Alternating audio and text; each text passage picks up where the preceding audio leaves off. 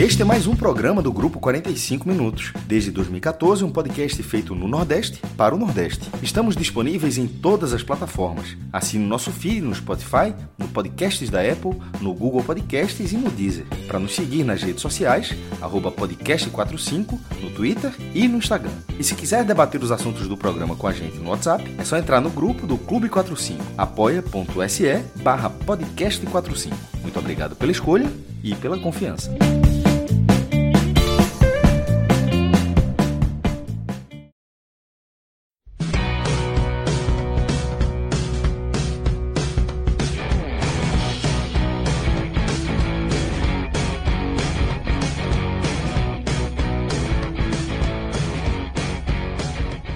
Fala galera ligada aqui nos canais do Grupo 45 Minutos, começando mais uma live.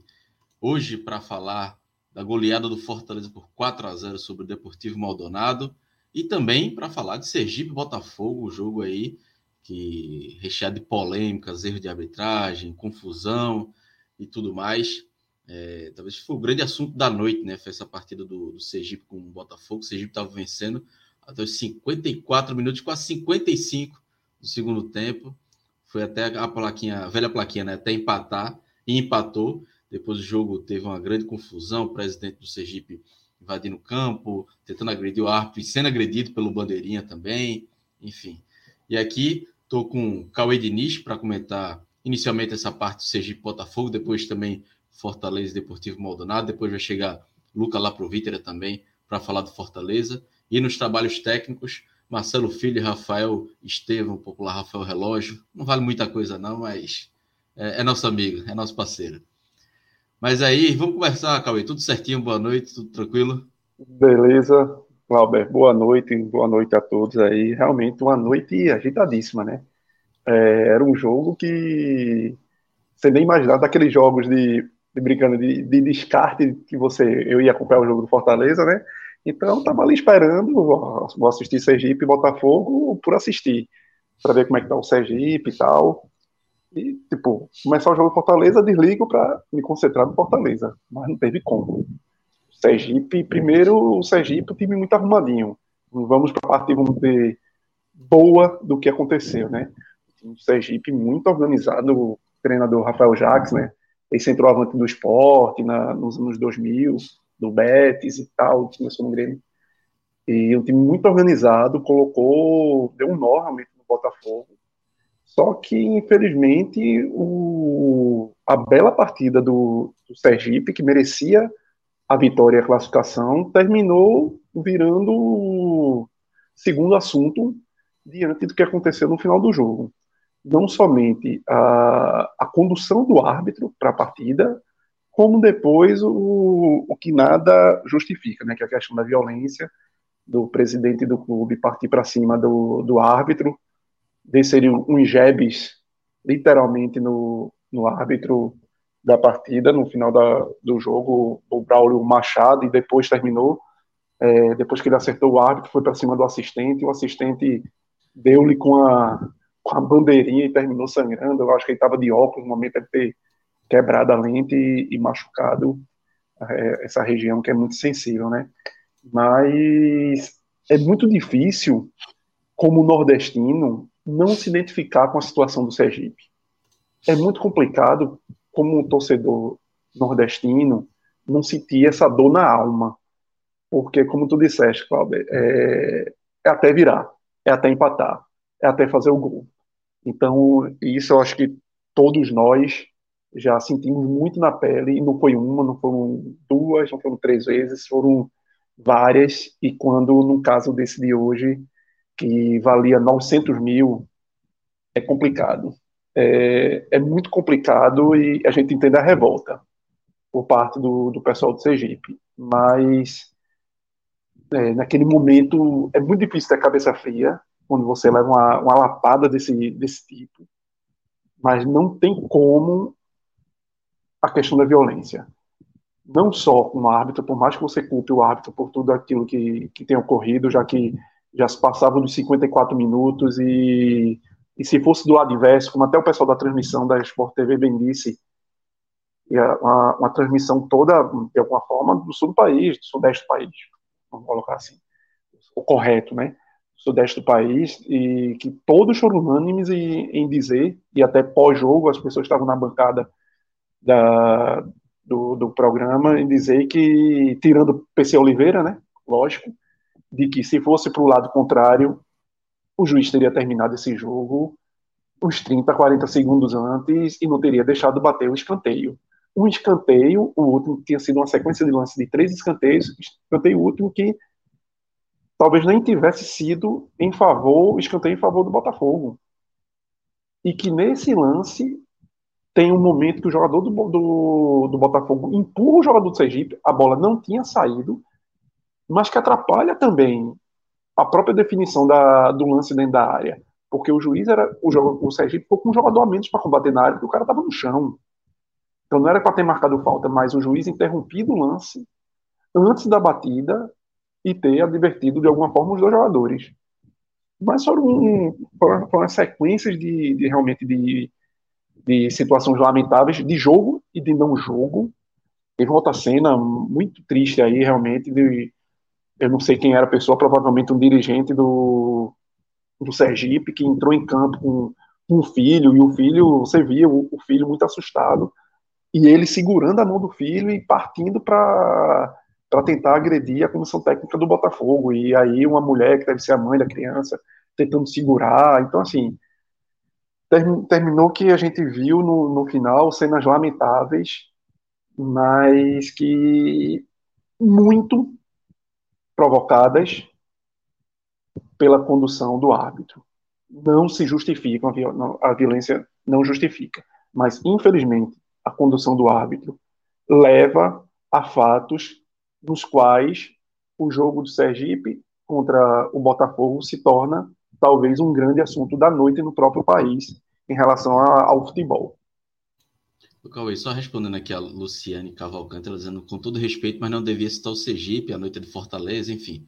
Veja, respeito sua opinião, Luciano, mas eu acho que aqui a gente, com 45 minutos, a gente precisa falar disso, porque como o Cauê também citou no início do comentário, os clubes do Nordeste, Fortaleza já foi prejudicado, Esporte, Náutico, Santa Cruz, Bahia, hoje foi o Sergipe. Então acho que é importante a gente falar, deixar registrado isso aqui em live, é, em podcast também, posteriormente, porque é uma situação que se repete ano após ano, mês após mês, jogo após jogo. Obviamente que o Fortaleza vai ser o assunto principal da live. Daqui a pouco chega a Luca lá pro Vítera também para falar do Fortaleza. Vai ser o principal e vai ser o maior assunto.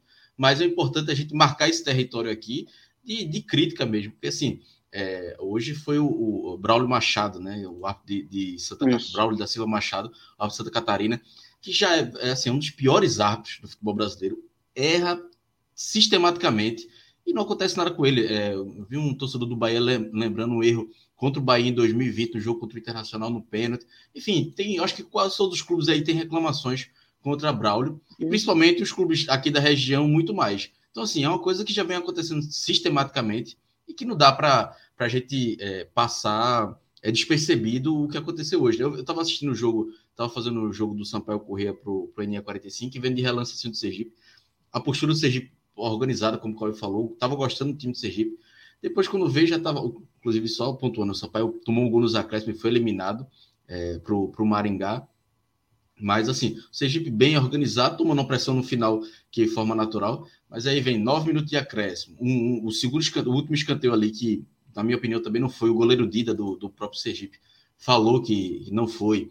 É, o Dida também fala né, na entrevista após o jogo que ele até fala né, que a CBF é uma vergonha, que foi uma safadeza, que se fosse o Botafogo seria 5, 6 minutos de acréscimo, e eu acredito nisso também. Acredito muito que, que isso aconteceria. E que, inclusive, quando o Dida cai, ele, o Arthur fala para ele, né? O Braulio fala: levanta, senão vou dar mais um minuto. Aí Dida levanta e ele dá mais um minuto também de, de, de acréscimo. Então, assim, é, é, é é uma situação absurda, assim. assim a gente fala aqui, é, é óbvio que a, a, questão da violência também a gente condena muito, assim, não era para o presidente, né, o, o Hernan Senna, é, ter invadido, muito menos ter agredido, tentado agredir o árbitro, e ele acabou também é, sendo agredido pelo, pelo Bandeira ali, mas ali numa, numa reação, né, é, do, do Bandeira que estava sendo acossado ali, mas a revolta ali é, é, é natural, né? Aconteceria ali com qualquer um que fosse torcedor. Veja, a revolta, a gente vendo aqui, a gente se revoltou, imagine quem está lá envolvido no clube, Exatamente. Valendo, valendo uma cota de 900 mil, um time que tem uma folha, se não me engano, 200, no máximo 250 mil. Veja quantas folhas salariais não iriam pagar, não seriam pagas aí com, com essa classificação. Uma classificação gigante. Garantia a Série D deles. Garantia a Série D deles. Exatamente. E, assim, e é muito, pode, pode que tu falaste. É, não é jamais rebaixar é, o feito do Fortaleza. Eu acho que é um dos pontos que eu sempre combato muito, e até posição pessoal minha de vida mesmo. A gente nunca tem que pensar 8 ou 80. Não, não pode haver essa dicotomia, certo ou errado. Então não é, a gente está dando espaço para o Sergipe, então a gente vai roubar o espaço do Fortaleza. Não é isso. Cabe espaço para todo mundo. Então a gente está abrindo um espaço é, a gente não está tirando o espaço que a gente iria falar do Fortaleza, não. O espaço do Fortaleza vai estar tá mantido. A gente não tem, a gente não é obrigado a falar 30 minutos e se botou 10 do Sergipe vai tirar 10 do, do Fortaleza. Não, de forma alguma. A gente precisa realmente pontuar o que aconteceu. São fatos que, mais uma vez, prejudica o Nordeste, por mais que o Fortaleza esteja um cenário hoje bem à frente de protagonista no Nordeste, mas também pode ser penalizado, como várias vezes é penalizado no próprio Campeonato Brasileiro. E nós temos também que ter esse dever de pontuar quando Fortaleza for prejudicado, como geralmente a gente faz. Então, assim, não é. A gente não está tirando de um para botar no outro, de forma nenhuma. A gente está dando devido lugar, devido à questão a tudo que aconteceu hoje. E se até os veículos do sudeste do país estão dando holofotes a isso, e de uma maneira muito crítica, ao, ao árbitro de uma forma até que ficou constrangedor para Paulo César Oliveira tentar defender o árbitro. E no final, os próprios comentaristas dizendo: Ó, na verdade, não era para ter, não era ter, ter, acabado o jogo, acabou-se. Então, pronto, então, assim, inevitavelmente é um assunto que a gente tem que falar, até porque é nosso. Era a mesma coisa a gente tá virando as costas para qualquer episódio que estivesse acontecendo lá em Fortaleza, simplesmente porque teria um jogo do esporte do, do Náutico, ou do Bahia, ou do Vitória. E aí, Cauê, é, é impressionante, assim. É... Se você quiser falar do jogo também, pode, pode falar um pouco mais, mas falando sobre Braulio, né? Como eu falei antes, assim, é um dos piores árbitros do futebol brasileiro e é impressionante como ele está sempre na Série A, sempre em grandes jogos. Era um cara que hoje não era nem para ele ser rebaixado para Série C, Série D, não, era para ser é, suspenso por algum período por um bom tempo, assim, porque também time de Série D e Série C não merece estar passando por uma arbitragem desastrosa como, como ele recorrentemente faz. Assim, é, todo jogo que eu vejo ele sempre tem polêmica, sempre tem confusão. Hoje foi, foi mais uma, né? Hoje foi um jogo ali, uma quinta-feira com poucos jogos, então ficou muito em destaque para a gente do Nordeste. Foi um, um, um, chamou muita atenção porque foi contra, contra o Sergipe. Mas assim, é absurdo a quantidade de erros de que vão passando impunes, né? até um, um suposto pênalti que teria acontecido em favor do próprio Botafogo, que, segundo Paulo César Oliveira, apontou que houve do goleiro em cima do, do jogador do Botafogo numa disputa aérea na, na grande área. O que demonstra que às vezes é até ruindade mesmo do, do cara. Mas ali no final, o cara pende para o lado que é, que é mais sorte, infelizmente. E penaliza muito financeiramente o time do, do Sergipe, que garantiria realmente o Sergipe uma, uma gordura financeira para o restante da temporada, para a Série D. A gente sabe as dificuldades de um clube do Nordeste que, que busca ter calendário. Então, o Sergipe esse ano conseguiu fazer uma Copa do Nordeste, conseguiu estar fazendo uma Copa do Nordeste, fazendo o Sergipano, que é o, que é o normal, mas vai ter uma, uma Série D para tentar voltar de alguma forma seus tempos de, estar por ali numa Série B da vida, ou no mínimo numa Série C, e, e é penalizado financeiramente e pelo futebol apresentado. Entrando um pouco no jogo, o, o, o Sergipe não fez um, um gol por acaso e depois segurou a partida. Para quem pegar o recorte, talvez só ah, fez um gol de falta e depois se retrancou. Não. Pelo contrário, o Sergipe foi o time que conseguiu, até os 30 minutos do, do segundo tempo, quando aí ele realmente o time cansou e recuou, e aí o Botafogo ficou em cima naquela pressão posto de, de, de time que está precisando do placar. Mas até então, o Sergipe tinha tido as melhores possibilidades. O Sergipe, no primeiro tempo, teve um gol perdido pelo atacante, lembrar o nome dele, o, o ponto esquerda, até do, do Atlético Alagoinha, Ronan. Numa jogada de Wesley, que ex-jogador do Santa no ano passado, fez uma, enfiou a bola para ele de cara, de cara, de cara, e ele não conseguiu tirar a bola de, de, de Lucas Perry. E, e, no segundo tempo, novamente o Sergipe, até os 30 minutos, que foi quando realmente o Botafogo foi no, no abafa, mas o Sergipe tinha tido mais duas boas oportunidades de, de fazer gol. Augusto Potiguar, que fez o gol de falta, ex-lateral de Santa Cruz e do Retro, acertou também mais uma falta no segundo tempo na trave. Diego Pérez vendido, Lucas Pérez vendido, não conseguiu chegar. E até o. Tu vai lembrar muito desse lance, Cláudio. O jogo, lembrei do jogo com o Guarani, que Lucas que Pérez quase faz o gol, né? Kozlinski que defendeu jogo, e, é. e, foi muito semelhante, né? Assim, um pouco parecido, mas também a mesma coisa dele defender ali e de salvar o, nas últimas. E mas, só para ter diz. só para uma noção do, do prejuízo financeiro, né? o Botafogo avançou, vai pegar o Brasiliense em casa, ou seja, se o Sergipe passar, seria pegar o Brasiliense, o time da mesma divisão em casa, ou seja, o Botafogo... Palpável, totalmente palpável. É, exatamente, assim, podia ganhar mais 2 milhões o que é que isso, a diferença que isso não faria para a temporada do. Já iria garantir Exatamente. 1 milhão 650 mil, né, pela primeira e segunda fase. E se passa do Brasiliense, um jogo em casa, sem vantagem de pênalti, mas em casa, com um time de Série D, contra um time de Série D. Então, assim, é um prejuízo ali que. É, sabe lá quando o Sergipe vai ter outra oportunidade dessa de, de um caminho tão aberto para ganhar tanto dinheiro, né, Cauê? Pois é, no, no cenário que a gente tem hoje de, no Nordeste, você para faturar esse dinheiro em casa, vamos dizer assim, é muito difícil. Muito difícil. Até porque é, ainda tem o fator renda, né? Tem o fator renda que você consegue fazer a, a laminha com um jogo decisivo como, como esse.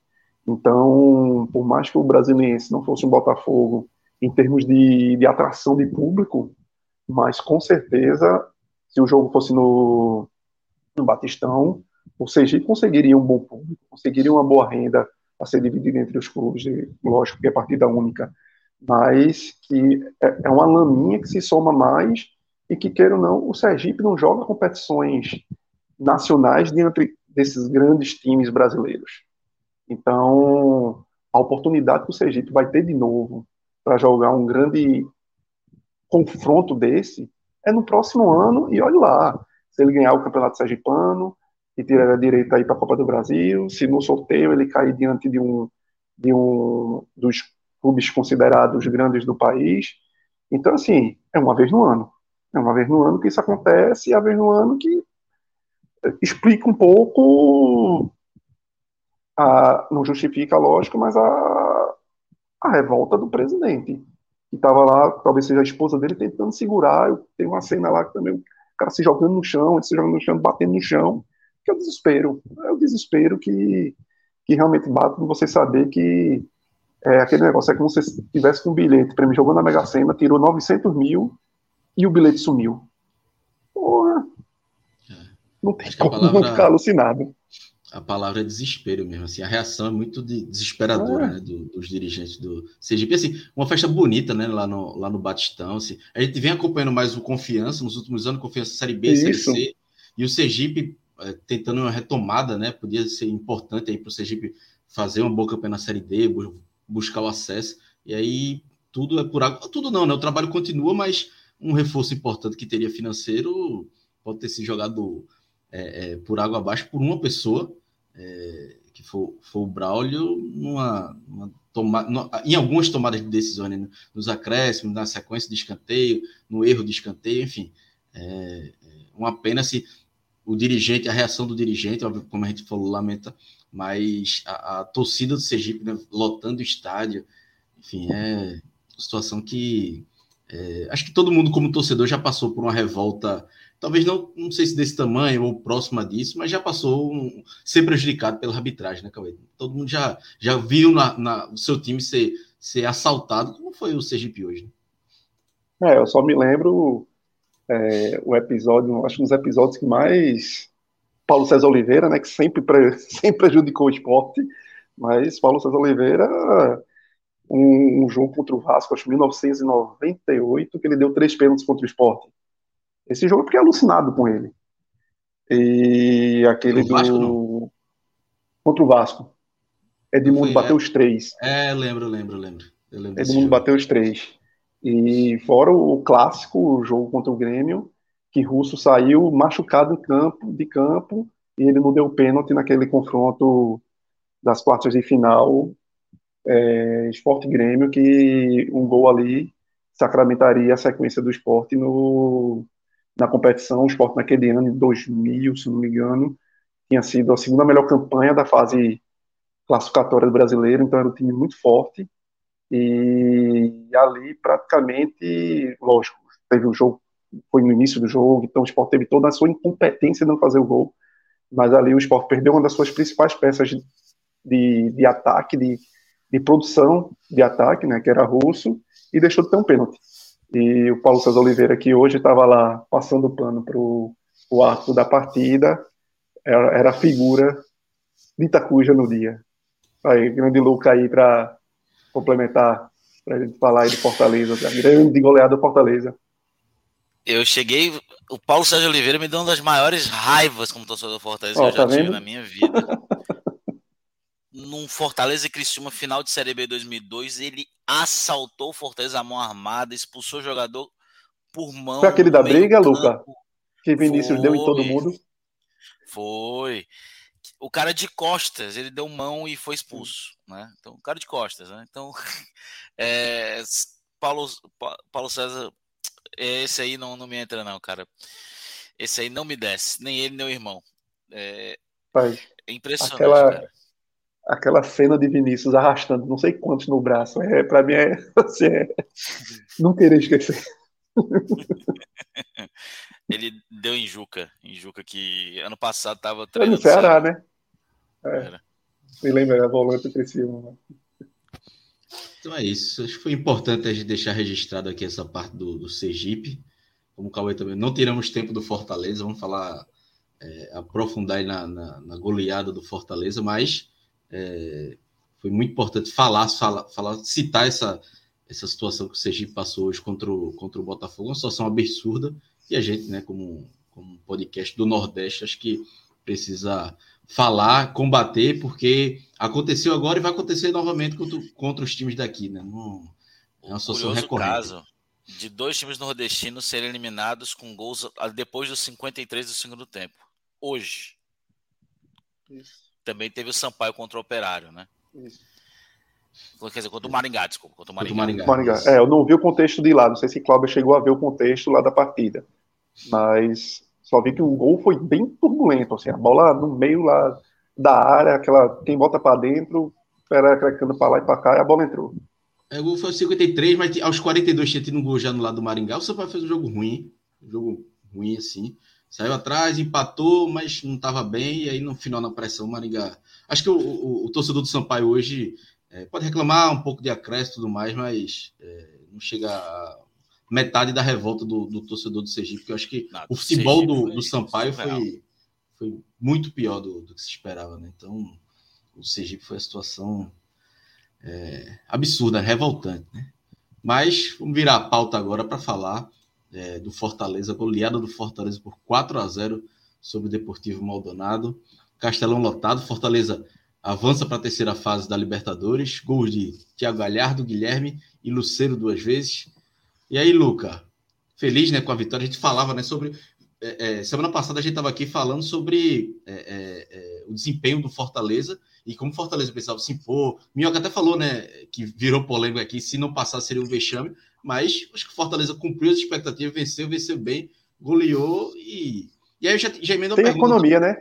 É, tem economia, né, Cláudio? Que é importante. É, é, exatamente, assim. Jogo para dar confiança e melhor partida, né, Luca, do, da temporada até agora. Sem som de dúvidas, né, Cláudio? Eu acho que boa noite aos dois, né? E a todo mundo que está assistindo a gente. Bom dia, boa tarde, boa noite para todos que vão assistir a gente depois. Cara, é...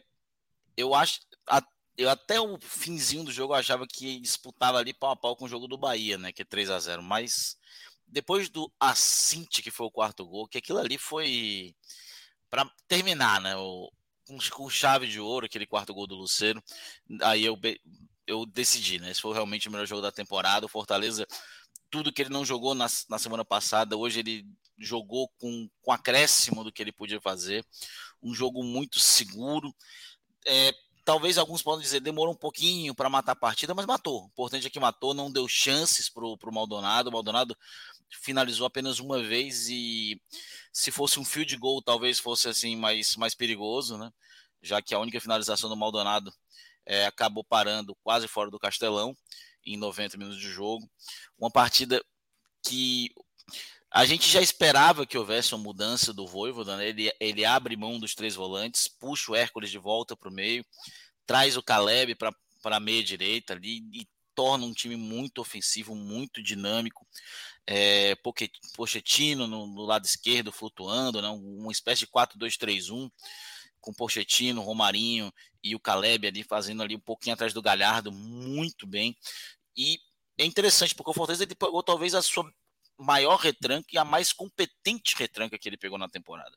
Ele meteu 4 a 0 é, e podia ter sido muito mais. O Galhardo pegou, perdeu gol feito, o Hércules perdeu gol feito, o Romarinho perdeu gol feito, Bruno Pacheco perdeu gol feito. E o Fortaleza ainda assim é, conseguiu um placar muito expressivo. Né?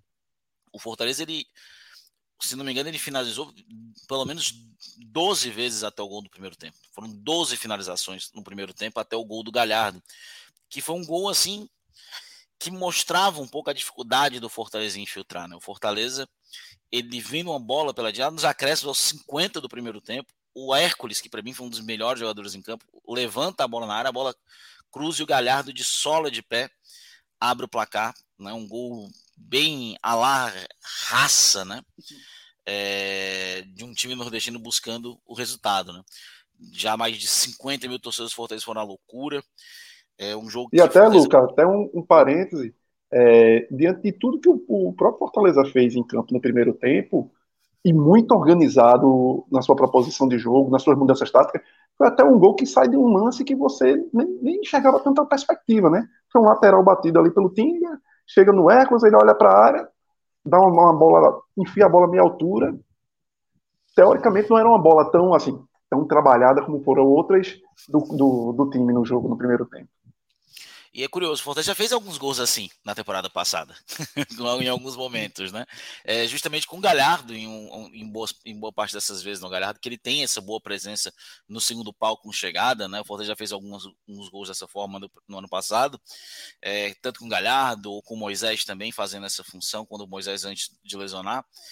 É, e um gol que numa jogada que a gente, naquele momento, talvez a gente esperasse o final do primeiro tempo, né? E isso obriga o Maldonado a fazer uma mudança. O Maldonado dali faz a decisão que custou a goleada para eles, né? É, o Maldonado abre mão da sua linha de cinco jogadores da defensivos, traz ali o Fernandes para o meu campo, faz uma linha de quatro e aí o Fortaleza, que também muitas vezes é, espelhava essa linha de quatro, né, com Caleb, Pochettino, Romarinho e Galhardo, o Fortaleza ganhou muito espaço com isso, especialmente pelas infiltrações dos laterais. Mas Claro, o Fortaleza acabou sentindo cansaço, uma dinâmica, uma maratona de jogos. Por mais que tenha poupado contra o Náutico no fim de semana, é uma maratona de, de jogos e de viagens, querendo ou não, muito grande, né? É, e vai continuar sendo nos próximos dias, já que o Fortaleza tem clássico no domingo e tem o Cerro Portenho na próxima semana, pelo menos tudo em Fortaleza por enquanto. Então o Fortaleza foi cansando, foi abaixando um pouco o ímpeto, e aí vale muito da questão do, do Voivoda no jogo. Fortaleza continuava chegando, mas não conseguia ainda forar um pouco bem. E aí que ele tem a grande sacada. Entra Dudu, né? Entrou, entrou o Dudu e entrou o, o, o Lucheiro. Ele abre mão, por exemplo, de Romarinho e Galhardo naquele momento. Ele primeiro tirou o Caleb, que já tinha caído um pouco fisicamente para a entrada do Guilherme, que ganhou uma boa jogada de infiltração no primeiro, ali naquele primeiro momento. Quando o Guilherme começou a ficar um pouco marcado pelo lado direito, ele entra com o Dudu e com, com o Lucheiro, passa o Guilherme para o lado esquerdo e o Fortaleza volta a ser muito ofensivo. E aí o Fortaleza ele destroça o jogo. E aí que o Fortaleza ele acaba com o jogo. Primeiro na jogada como sempre, marcando a saída do, do Maldonado. O Fortaleza muitas vezes ganhou do Maldonado no primeiro terço do campo mesmo. O Fortaleza por várias vezes tomou aquela bola é, naquele momento, naquele local. E ali uma bola que se toma, o Dudu chega, o Dudu chega e, e traz para baixo, o Dudu que é lateral direito, hoje jogou de ponta direita, já tinha feito isso no jogo passado. Ele dá a bola voltando e o, e o é, amplia para 2 a 0 O Fortaleza, ele, ali ele decide a partida, o jogo está morto, é, trucidado, tem chance ainda de um terceiro gol, uma jogada ali, onde o Guilherme, pelo lado esquerdo, abre para a perna direita, bate cruzado e faz 3 a 0 E a torcida estava feliz, estava muito feliz. É, e deu tempo ali de mais duas substituições, entraram o Lucas Sacha e o, e o Zé Wellison, e é justamente com o Zé Wellison que começa o quarto gol. Ele toma a bola, uma bola esticada ali, ele toma a bola, o Dudu passa em velocidade e no contragolpe o Guilherme dá uma bola muito bem feita para o Lucheiro, que domina, gira e dá bonito, uma jogada de sinuca, uma tacada maravilhosa, Cláudio. Que, cara, para, o Gutierrez é um jogador que a gente ainda estava esperando ali uma partida realmente boa. Mesmo nos jogos que ele marcou, as partidas não foram assim boas, boas, boas, né? E hoje realmente o Lutiero mostrou a que veio pelo Fortaleza, né? É, posso até brincar aqui dizendo que pagou um bocadinho do salário dele hoje com a vitória para cima do Maldonado. E o Fortaleza ele, ele pegou um adversário, obviamente, como a gente falava, o adversário não é tão forte assim, é chato, é enjoado, não é muito forte, mas é chato e enjoado. É, tem um time muito mais difícil pela frente. Tem o, o Cerro Portenho, do, do, Marcelo Moreno, que já também não é mais um menino, mas é um time que é muito mais experiente nesse tipo de competição. Maldonado, pela primeira vez, jogava uma Libertadores. Né, o Cerro Portenho já é um time muito mais experiente, está em Libertadores todos os anos, é um dos maiores participantes de Libertadores é, que existe. É um time muito experiente, é um time muito enjoado, muito cascudo, passou até com uma certa tranquilidade na sua frase, mas para o Fortaleza o objetivo foi cumprido. O Fortaleza garantiu pelo menos oito jogos internacionais. Independente se passa do Cerro Porteiro ou não. O objetivo da diretoria nas Libertadores foi cumprido. Garantir fase de grupos, seja Libertadores, seja Sul-Americana. É, sem for olhar para o contexto histórico, obviamente, contexto histórico, o Cerro Portenho é um time grande, enorme, apesar de nunca ter sido finalista, é um dos maiores participantes da, da, da Libertadores. Porém, se a gente for olhar pelos elencos que cada um tem hoje em dia, pelo investimento, pelo momento das duas equipes, pela liga que o Fortaleza joga, obviamente o Fortaleza ele é favorito para a partida. Mas, claro, é um confronto bem mais complicado do que foi contra o Maldonado, Clauber. E Cauê, entrando na é, Luca falou do, do jogo aí, né? Fortaleza se impôs, né? Como esperava, como se esperava, né? Depois daquele 0 a 0 na ida, o Fortaleza se impôs e fez o, o placar que, que é, mostra a diferença das duas equipes também, né? Isso, foi um, foi um grande massacre, né? Se você for contabilizar os dois tempos, é coisa de. Acho que eu anotei, e se eu não tiver errado, foram mais de 23 chutes a gol. Fortaleza no início. Finalizações. 27, né? Pronto teve muita dificuldade, talvez no início, de fazer esses arremates dentro da área, então ficou muito de fora. Mas chama atenção, é, e que já é uma coisa muito do, do Voivoda, o seu repertório tático. O quanto ele consegue mudar o time ali em ordens de fora, do, de fora das quatro linhas. E é impressionante como esse time responde como esse time consegue entender e consegue fazer, é, dar sentido a essas funcionalidades. Porque em vários momentos você viu Caio Alexandre, para mim, um excelente jogador, e é, ele jogando de primeiro volante, é um cara que jogava de segundo volante no Botafogo, quando, quando apareceu, um cara que tem um, um passe muito bom. Então você puxar ele muitas das vezes para fazer o, um, um, terceiro zagueiro na saída de bola ali, mas para ter o bom passe na saída, aquele primeiro bom passe, é, em vários momentos, os laterais ou iam como ponta ou fechavam no meio, algo que Tinga faz muito bem, Bruno Pacheco hoje fez, deixando o Romarinho na ponta, às vezes o Romarinho vinha fazer o meio e Pochettino meio que caía quase que como ponta. Então é uma variação não só tática, mas de flutuação de jogadores, que quando você pega um time como o Maldonado, que tem uma proposta defensiva, que vem com linha de cinco atrás, que, que, que vem jogar por uma bola, você cria dificuldades. Porque os caras precisam marcar esse rodízio. Os caras precisam não se perder diante da movimentação. Sobretudo quando muitas vezes você faz é, marcações individuais em um e outro. E é impressionante como o Hércules jogou hoje. Hoje Hércules foi assim, para mim, já antecipando o melhor do time para mim. É um cara, um botãozinho que chega, chega na frente, pisa na área, morde lá atrás. Muito importante também o como que o Lucas chegou a falar também aí, o como o Fortaleza morde a bola. O como Fortaleza foi buscar antecipação dessa marcação lá em cima. E dois gols saíram dessa. Um gol saiu dessa maneira, que foi o terceiro, não, segundo de, de Luceiro, que foi a jogada lá que Dudu com, com Tinga, e a de Zé Edson, como o Lucas já frisou aí, que ele se antecipa, entra de. se joga na bola quase um carrinho, né? E aí, outra, outro ponto que é muito, foi muito notado por mim nesse, nesse, nessa partida de hoje. Fortaleza rouba, dava o campo para o Maldonado vir quando ele fez 1 a 0 né? Dava 1 a 0 favorável para cá, dava um, um certo território o Maldonado vir e o Fortaleza ter campo para poder puxar o seu contra-ataque. Então, o Fortaleza entendia, entendeu muito bem o jogo, porque o Maldonado não tinha tanta técnica, fechava essa, essa, essa, essa saída de bola, sobretudo meio campo, e quando roubava, dava o bote essa bola e roubava, tinha muito campo para fazer.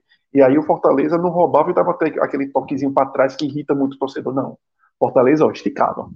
E aí encontrava quem? Encontrava Guilherme, encontrava antes Caleb, encontrava Romarinho. Não entendi um pouco aí, Luke, e aí você vai poder até, pode até me explicar, é, quando falasse até aí da, da entrada de Guilherme pela direita, pela troca com Caleb, talvez já tivesse cansado. Guilherme é um cara que, pela esquerda, ele dá bem. Pela direita, ele tem muita dificuldade. E aí eu senti nisso essa dificuldade dele, por mais que tenha dado aquela explosão que já não é mais tanto o, o, perfil dele, mas ele ainda tem aquele do arranque, mas o lado mais forte dele sempre foi o esquerdo. E eu até fiquei pensando se de, se, se de alguma forma é, Voivoda, ao botar Dudu, matou duas, duas, duas questões numa só. Primeiro, realocar Guilherme para a melhor posição dele e de onde ele fez o gol, que é muito típico dele, aquela cortadinha, torcedor do esporte, comemorou muito o gol dele daquela maneira. Ele finge que vai bater, que vai cortar para a esquerda, joga para a direita, finge que vai bater e dá mais um toquinho para chutar rasteiro. E aí ele meio que, assim, ele meio que corrige, é, colocando talvez Guilherme num ponto que realmente é mais dele, que é ali pela esquerda, e fortalece demais o lado direito, que já era o lado mais forte do Fortaleza e o lado mais frágil do Maldonado defensivamente, colocando dois caras que são pulmões, né? Porque o Dudu é um pulmão gigante. E aí, com esse potencial de marcar e sair. E aí, sacramentou de vez essa, essa vitória do Fortaleza, os detalhes que faltavam do gol, né? De, é aquele massacre que não consegue reverter em gols. E aí, o Fortaleza conseguiu, por mais que quem olhe só os melhores momentos, o placar que veja 4x0 e, e, que acha, poxa, foi 4x0 foi um massacre desde o início, não. Foi, foi necessário esperar até os 38 minutos do segundo tempo para garantir. Mas o Fortaleza dominou imensamente. O Maldonado poderia fortuitamente achar um gol. Mas o jogo estava muito do Fortaleza, estava muito a cara de Fortaleza. Quer comentar alguma coisa aí, Lucas?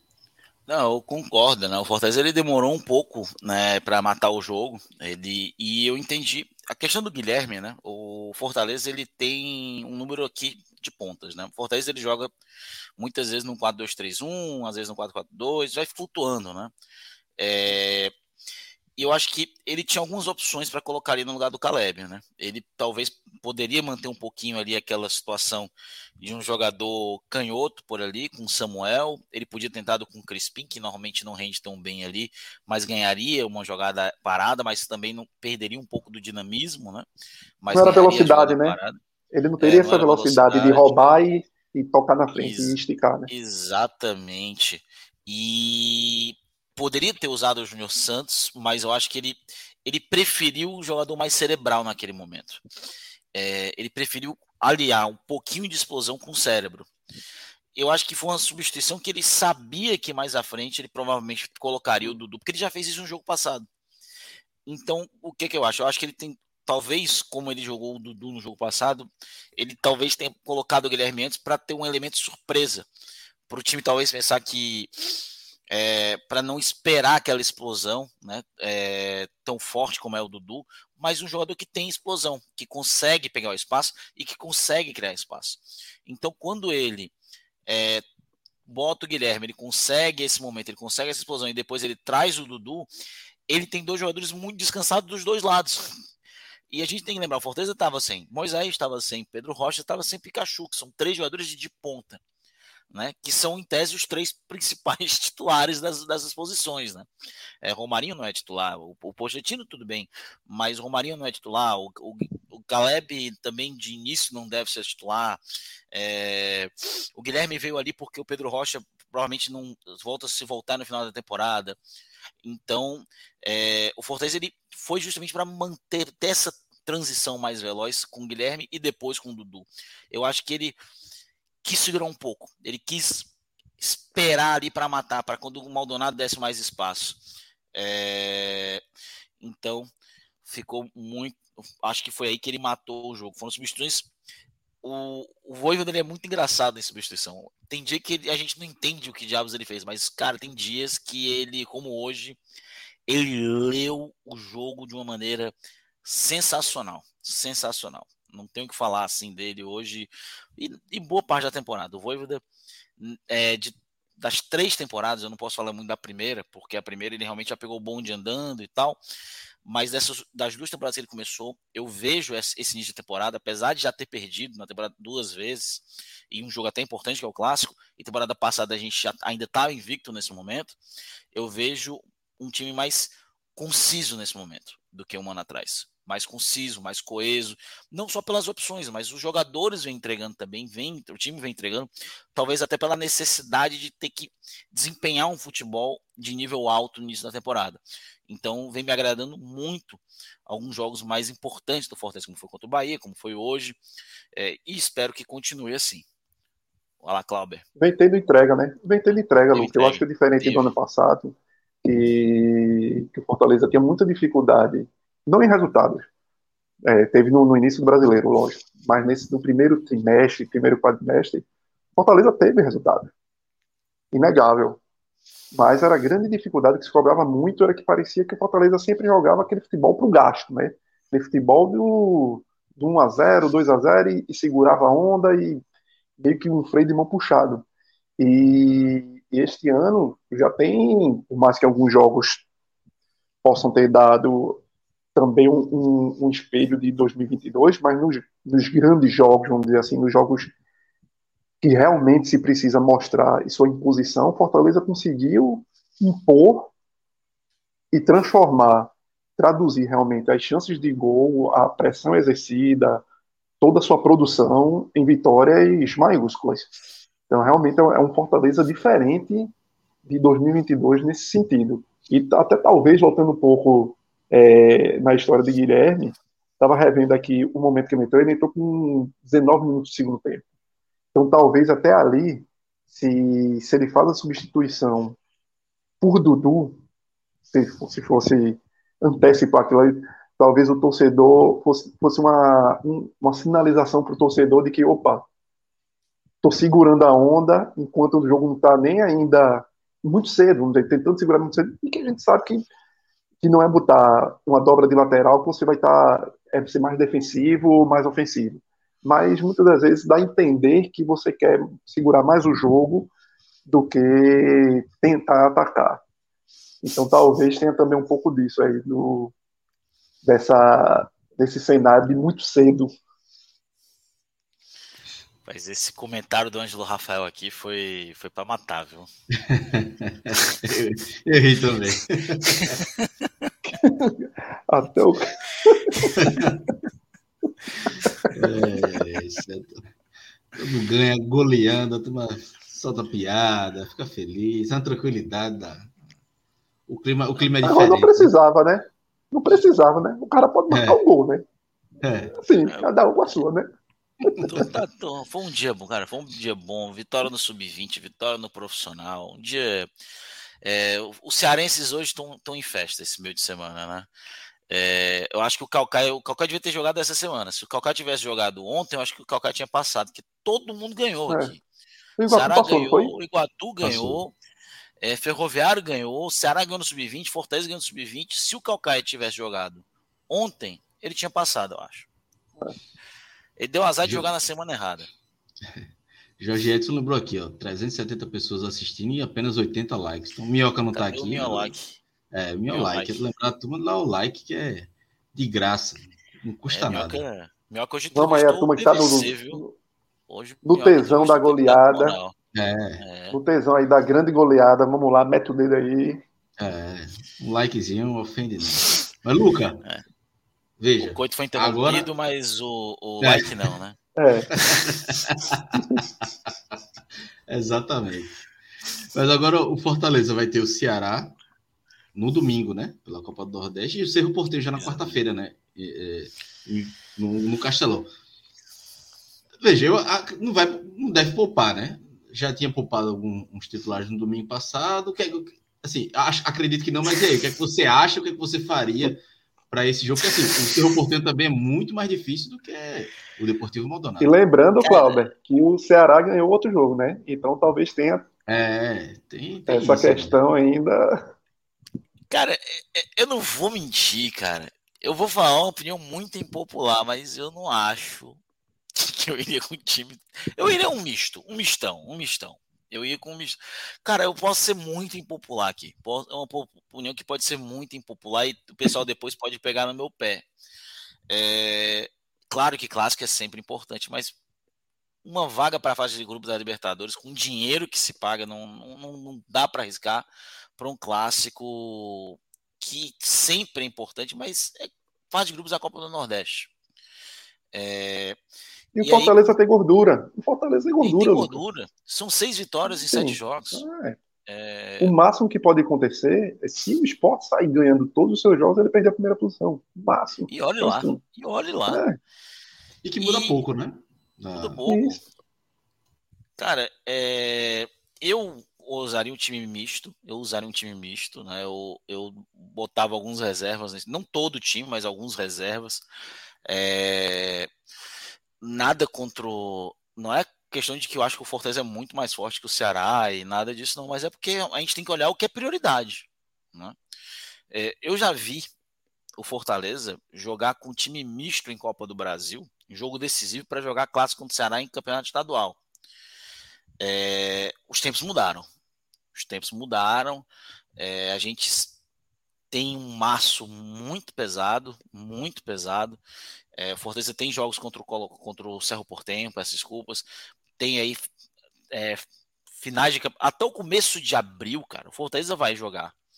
Literalmente, os dois jogos contra o Cerro Portenho, se tudo der certo, ele termina abril jogando a fase de grupos ou da Libertadores. Na verdade, tudo der certo, não. Ele termina abril jogando ou fase de grupos de Libertadores ou Sul-Americana isso é uma certeza. Ele tem, e já está praticamente garantido, só uma, uma aborto da natureza tira o Fortaleza hoje das quartas de final da Copa do Nordeste. Então, tem quarta de final da Copa do Nordeste, tem semifinal de Campeonato Cearense. O Penta é muito importante, é muito importante. É... Então, o Fortaleza ele tem que ele tem que realmente poupar alguns jogadores, né? Poupar alguns jogadores, eu não vou mentir é, é um jogo importante, é clássico, quero vencer, todo mundo quer vencer, mas, mas tem, tem que dar uma tem que dar uma poupada sim, tem que dar uma poupada. Com todo respeito aos alvinegros, eu acho que se fosse ao contrário, eu também acharia que o Ceará deveria poupar, é, porque o foco, o foco tem que ser na próxima semana contra o Cerro. Total. E outra, Luca, é, o time misto do Fortaleza é um time super forte, né? Você entrar com o João Ricardo no gol, Pikachu, como o Luciano, Pikachu. a própria Luciane Cavalcante estava tava anunciando é. aqui, né? Romero, Brits, poxa, tem vários elementos aí, o próprio Guilherme, para você dar, dar mais tempo, dar mais minutagem ao cara. Então, assim, eu acho que o Pikachu não é, um... é...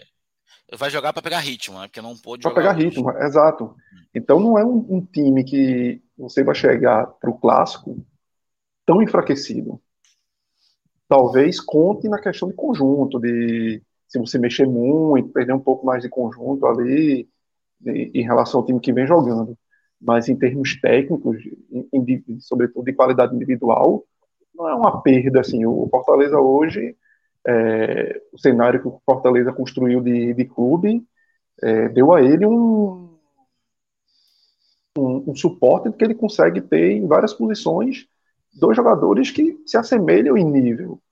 Possa ser que um esteja melhor do que o outro em determinado momento, possa ser que por questões de adversário joga um em vez de outro. O Voivoda gosta muito também de fazer de acordo com os próprios adversários. Então, assim, não é pegar um time misto do Fortaleza ou quase todo reserva, não, não significa mamata. Pelo contrário.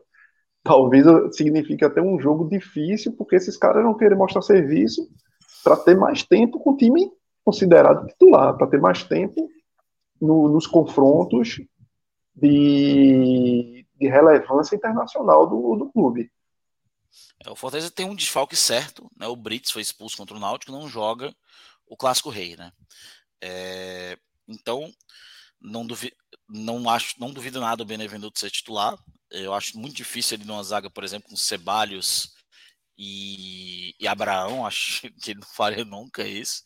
Mas um time reserva do Fortaleza com, ba, balançado com hoje seria um João Ricardo, Dudu, é, Ceballos e Brits, mas o Brits não joga, é, Lucas Esteves, Zé Wellison Sacha, Pikachu, é, Lucas Crispim, Lucheiro e Guilherme. Isso tendo Samuel, Júnior Santos, tendo Silvio Romero para jogar. Então, tem algumas alternativas sim que o Fortaleza aí pode utilizar. É, acho, não vou mentir, acho que o Fortaleza poderia se aproveitar de duas contratações, um volante e um zagueiro canhoto. Um volante e um zagueiro canhoto, né? dois, dois jogadores diferentes. É, mas dentro que, do que tem já é muito bom. Mas, claro, nada, nada que é bom não possa ser melhorado, né? Então, nada contra. Falando... É, talvez até um pouco aí, Lucas, do que tu colocaste, né? Que talvez a maior dificuldade de, de ter que colocar um titular de todo jeito seja a própria defesa, né? Seja o próprio Milo de Zaga, que não tem opções ali, já que o Brito está fora, tão seguras para você, num jogo de alguma forma com importância, com um clássico como esse, com, com o Ceará, e que você sabe que o adversário também tem o seu potencial ofensivo, e você, de alguma forma, também abrir mão de uma de zagueiros minimamente experientes para esse confronto. Aí realmente, e aí faz, se faz necessário pela longa temporada do Fortaleza ter essas peças de deposição. Também acho. Acho que um zagueiro. Hoje, o Fortaleza hoje tem cinco zagueiros, né? O Benevenuto, Tite, é... tem Benevenuto, Tite, Brits, Ceballos e Abraão, que é um jogador da base. Podendo também ter o Tinga nessa função, né? Mas o Tinga vem jogando de lateral, o Brits está suspenso, não joga. O Abraão é um jogador que não é um jovem garoto, promissor, teve bons momentos na Série A do ano, pass ano passado, mas ainda requer rodagem, né? É um pouco rodagem. Esse, não é o jogo, né? É, não, não, é, o jogo, jogo para ele. Não é. é Pode é. entrar no segundo tempo, quem sabe, é, tal, mas não, não acho que para começar jogando talvez seja exato. um pouco arriscado. Não, tipo assim, ou ele ou o Ceballos, acho que os dois, não, né, uma dupla de zaga de 21, 22 anos no clássico rei, é, ainda tá falando de Olimpíadas, né? É um, é um, clássico ainda por cima, né? Então, é, não acho que seria a melhor ideia. Ele teve uma mensagem aqui de Cássio Zirplo aqui, ó. Vamos trabalhar com números, né? Aí botou 3 milhões na conta do Lion. Ainda tem isso, né? Além da, da classificação, ainda tem um dinheirinho, né, Lucas? Sempre bem-vindo, né? Dinheiro é bom e todo mundo gosta, né? Eu tô aqui esperando pelo meu quinto dia útil, feliz da vida. É, tem dois dias que eu gosto muito: quinto dia útil e dia 15, né? Quando o Celso manda aqui o, o, o comprovantezinho aqui. O Pix, né? é o Pix. Eu gosto muito desses dois dias. E aqui é. Na, na Comebol é transferência, né? Transferência wire, né? Importante, é TransferWise na, lá pela Comebol e pela Comebol. E são 15 milhões, né, se for para a fase de grupos e ainda tem é. bônus de vitória. É, então é muita grana, cara. É muita grana, é um dinheiro que faz muita diferença para um, qualquer clube, especialmente nós que somos um clube nordestino, no final das contas continuamos sendo um clube nordestino, apesar da, do grande momento. E num futebol onde. Futebol brasileiro hoje, onde a gente tem um, um clube ganhando quase mais de 70 milhões a mais do que deveria em PPV. Tem clubes ali com mecenas é, rasgando dinheiro sem ver nem aqui nem amanhã. Grandes clubes de futebol brasileiro que compram jogadores, mas não pagam. Né? É, e a gente tem que lutar contra isso tudo. Cada dinheiro, cada, cada milhãozinho desse aí faz uma diferença muito grande e ajuda bastante é, o nosso futebol, o nosso clube. E, cara, faz uma diferença grande. O pessoal tá perguntando se eu sou pique sexual. Cara. Hoje a turma tá inspirada. Tá, rapaz, Fortaleza. Estamos tomando o lugar do Santos, de time do sexo, né? Pelo visto. É. O pessoal tá. Fortaleza não joga, faz amor, né? Hoje fez. Como o meme fala. Hoje fez, hoje fez. E o Maldonado. Coitado. Bissexual. Bissexual foi, foi boa. Luca, e até em cima. Também. Até em cima do que tu disseste aí, bem do cenário financeiro do futebol brasileiro e o Fortaleza dentro desse contexto, é muito importante, não só para o futebol nordestino, é, esse momento Fortaleza, como serve de, de contrapeso na balança num momento tão se fala tanto em SAF e, e como se fosse o único movimento de salvação dos clubes brasileiros, um, um case de sucesso vindo do Nordeste como Fortaleza. Por mais dificuldades que se tenha, de dificuldade de, de pesos em patrocinadores, em volume financeiro de patrocinadores quando vem para o Nordeste quando, e quando é olhado para lá, para o Sudeste e para o Sul do país, você ter um, um exemplo desse do Fortaleza serve para gente serve de argumento não quer dizer que um seja melhor do que o outro não estou querendo dizer que ah, a SAF a, a desgraça do Bahia não. Estou colocando que é sempre bom ter os dois para servir de argumento ali para na hora de você decidir que caminho tomar você vê ó, existem exemplos aqui existem esses exemplos aqui são bons. O importante é, são as gestões boas. Independente de ser SAF de de ser clube tradicional ou não. Então, o, o, essa gestão do Fortaleza é muito importante para isso, para termos argumentos, termos exemplos para colocarmos na mesa, na mesa e discutirmos o que é o melhor para cada clube. É isso. Então, antes da gente ir para os destaques individuais, vamos dar uma passada na Bet Nacional, a Bet dos Brasileiros, que é parceira do podcast 45 Minutos. Mas o Bet hoje me deu raiva, cara. Botafogo hoje ele me ferrou duplamente, cara. Duplamente. Eu tô, tô com raiva do, do Pacini aqui. que eu apostei no Botafogo ganhando. O Botafogo não só não ganhou, como ainda tirou o brilho de ter o Sergipe passando. É. Então ele fez besteira na ida e na volta. Rapaz, Pacini tá vivo depois de hoje. Ele sumiu. Eu apesar que ele tá tava tatuando, na Europa, né? Tava na Europa. Deve tá tatuando o nome de Adrielson por aí. É. Já ele tatu se for tatuar, tatu né? direito, viu? Ou de Braulio. ah, rapaz, o de Braulio você só lembra da propaganda dos anos 2000, do, do, do que era o Braulio. É. É isso. Então, assim, amanhã tem, tem poucos jogos, né? Vamos pular logo para o sábado, já que amanhã não tem live. E aí, Cauê, Luca, tem alguma sugestão aí? Tem Campeonato Paulista, Corinthians Santo André. Tem o clássico, né? Tem o clássico. Vai pro final de semana, tem o clássico. Tem os clássicos, né? Náutico Sport, né? Tem. É, tem os clássicos aí. Acho que CRB e CSA. A roubadinha, a roubadinha pra gente apostar aí. É, aí é um. As broncas pra gente se meter. É, não, não, ainda não tá liberado ainda na Bet Nacional, tá aparecendo ah, ainda bem. É. Escapamos é, dessa. Escapamos, é. Mas tem, o que, que tem? Tem. Tá aí, pô. Não, não tem não. Cara, o bet do Fluminense aí dando no. no é, no Bangu, isso é uma certeza. Fazer uma duplinha aí. É. é Fluminense no, no Bangu o Corinthians contra o Santo André. O Corinthians acho que está classificado já, né? Mas. É. O Santander tá fora também. É, então. Jogando na Cara, Neoquímica Mas o que aí? Madureira e voltar. Eu acho que o Voltaço dá no Madureira lá. Que o Voltaço tá lutando para chegar no G4. Isso. Eu acho que Voltaço- fazer só. só E Lele voando. E o centroavante acho- lá, Lele voando. É. Eu, eu juntava. Eu ainda botava o Corinthians junto. Botava essa triplazinha aí feliz da vida. Vê como é que dá com a tripla aí. 4.28. Bota 30zinha aí, fica feliz. Trintinha, né? É. pronto. É, Bota 128. Pronto. Pode detonar. É isso. Aposta feita.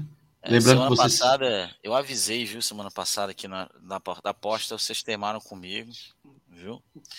E perdeu. Eu falo, avisei que não, não confiasse no Botafogo contra o Flamengo.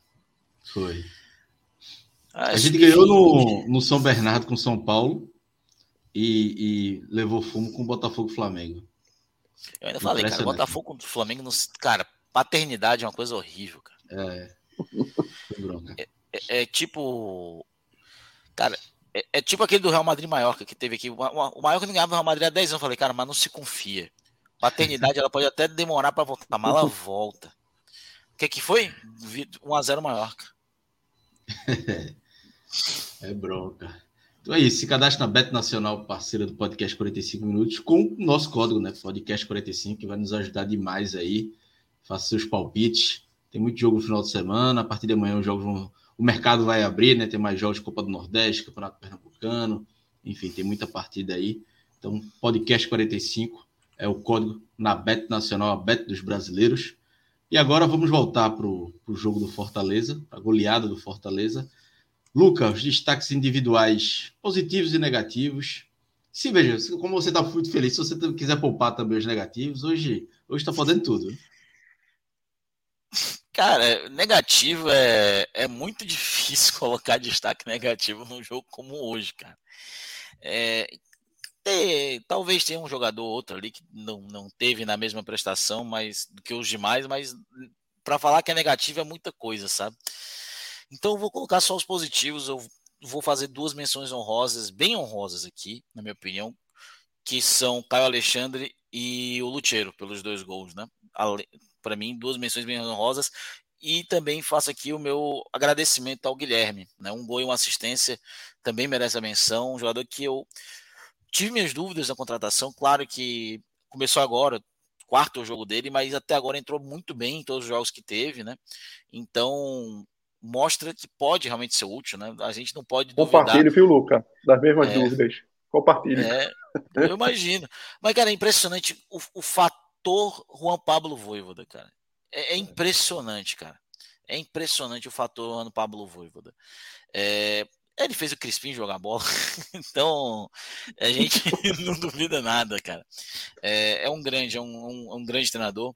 Então eu acho que eu fico aqui com esses três assim como menções honrosas. Talvez ali os dois jogadores que eu acho que talvez ficaram um pouco mais abaixo, os dois laterais, Ting e Pacheco, mas assim, nada no sentido de foram mal, só não tiveram no nível dos outros que entraram em campo, né? E pra, só para completar o pódio, o Fernando Miguel, só porque o Fernando Miguel não participou do jogo, ele pagou um sócio caro e, e ficou dentro do jogo. ali.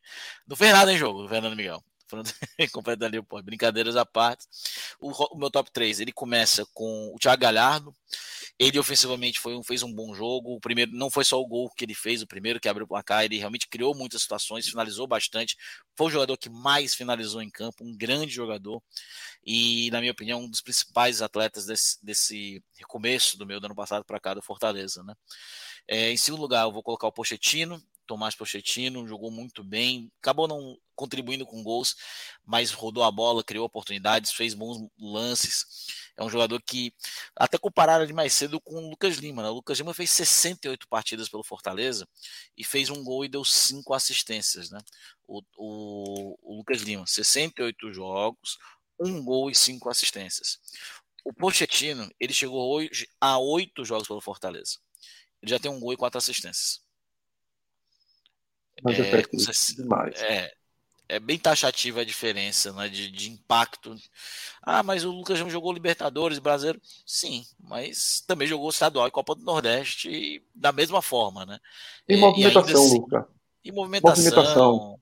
Movimentação, ele é. dá mais espaço, ele abre mais espaço para os outros, acho porque tem não. E joga muito bem. Dá muito mais opção. Exatamente, joga muito bem, cria, joga da bola parada, é um jogador que. E olha que eu gostei muito do Lucas Lima em alguns momentos do primeiro semestre do ano passado. Várias vezes eu fui, ele foi elogiado aqui. O problema foi o resto do ano e o saldo final dele pelo Fortaleza.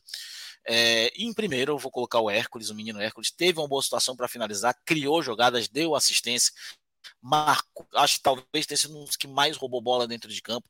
É uma joia que o Fortaleza achou, o, garo, o menino Hércules, que já não é tão menino, já tem seus 24 anos, mas é um, um grande achado, joga muito bem, joga aberto, joga no meio é, joga mais recuado. O Hércules foi assim um leão dentro de campo e para mim ele completa, foi o melhor na partida. Esse top 3 também, Galhardo, Pochettino e Hércules. Cauê, quer adicionar alguma coisa aí nos destaques? Ou assina embaixo? Acho que vai. Talvez eu faça só uma mudança, mas realmente Hércules, como eu já tinha até adiantado, e meu voto em Hércules vai também com um reforço na necessidade que a gente tem muitas vezes. A gente pensa tanto em reforços de peso para trazer para o seu elenco jogadores de nome e até internacionais. E pronto, num jogo como esse, quem foi que resolveu? É um cara que estava aí no quintal, né? É um cara que jovem, que Fortaleza apostou e está dando uma resposta gigante em campo desde o ano passado e que é um ativo financeiro muito importante do clube. Hércules é um, é um cara que o Fortaleza, com certeza, no dia que quiser vender, já que Fortaleza hoje talvez tenha até essa. É, chegou a um patamar que não se disfarça por qualquer coisa. Então, no dia que quiser vender, que aceitar vender, vai, vai poder realmente botar um preço que ache justo por esse jogador. Eu, queria sempre, eu gosto de destacar sempre isso, porque é, vezes brotam essas joias por aqui, a gente fica só de olho no que é lá de fora, no que é no, no sudeste, do sul do país, e, e, fica passando batido e a turma vem, vem de fora e pega. Então, é muito importante Fortaleza ter captado esse jogador aí. E os outros dois eu vou em Pochettino e Caio Alexandre. Caio Alexandre realmente, é, eu, eu sou um cara, assim, fã de Caio Alexandre. Um jogador excelente, qualidade técnica, não entendi realmente a, a, escolha de carreira dele na época, quando ele saiu do Botafogo, quando o Botafogo foi rebaixado, para ir jogar nos Estados Unidos. Não entendi pelo potencial que ele tinha. E, e o Fortaleza foi muito bem em pescá-lo de volta, em resgatar esse, esse, jogador, que é um cara que realmente dá um, dá um ganho técnico para o time gigantesco. E Voivoda aí realmente conseguindo, porque eu tinha visto o Caio Alexandre jogar segundo volante. E Voivoda mais uma vez aí traindo mais ainda, conseguindo puxar o cara para fazer o primeiro. E, e é isso, para botar o cara de primeiro sem o time perder força de defensiva, sem o time perder mordida, que é outra coisa, é outra resposta muito importante, que as pessoas só visualizam um time bem de marcação se tiver muito volante, se tiver muito zagueiro. E isso não é verdade. Você tem um time bem ajustado, as peças se encaixam e o sistema sobrepõe a quem é mais marcador ou não. Importante é, é o sistema ser muito efetivo e ter, lógico, peças que, que se proponham a ajudar, se comprometam a, a cumprir suas funções. Então, esse é, é meu isso. trio. É isso, meus amigos. Cauê, Luca, quer adicionar mais alguma coisa ou podemos fechar por aqui? Eu só corrigi, o Hércules tem 22 anos, tá? Eu confundi é, a idade do é, Hércules com a é. do Caio. O Caio tem 24, o Hércules tem 22. Então é, é isso. E é isso. Vamos embora que sábado, domingo tem Clássico Rei. E vamos estar tá aqui. Vamos, vamos nessa. Exatamente. No, sábado tem clássico, né? Tem Náutico, tem Náutico Esporte, domingo tem o Clássico Rei, tem Bavi também domingo. Tem o jogo CSA também. Ou não? CRB-CSA, CRB-CSA no sábado. É, no sábado. Bavi domingo, Santa Cruz, Sampaio Correia, enfim, final de semana vem esse esse Bavi vai ser um dos mais tensos dos últimos anos, viu? É. Esse vai ser tenso. A situação do Vitória não tá, tá boa, não. O presidente ameaçando.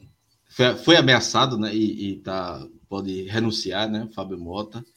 Enfim, uma crise aí dentro e fora de campo pro Vitória. Vai ser, vai ser... E, o, e o Bahia vindo de goleada, né? Ah, sobre o é... Jacuipense. Ainda tem isso. É, o Bahia que foi um dos clubes que ganhou no, na, na, inversão de campo, de mando de campo, né, na Copa do Brasil. Isso. Né? Uh, coisas que só a CBF deixa, né? É. Exatamente. Então vamos nessa. Valeu, Cauê, valeu, Luca, valeu, Marcelo Filho, valeu, Rafael valeu, Relógio e todo mundo que acompanhou até aqui, falando do Sergipe, falando do Fortaleza, live entregue e até o final de semana, sábado a gente volta com a live. Beleza, galera? Um abraço e até a próxima.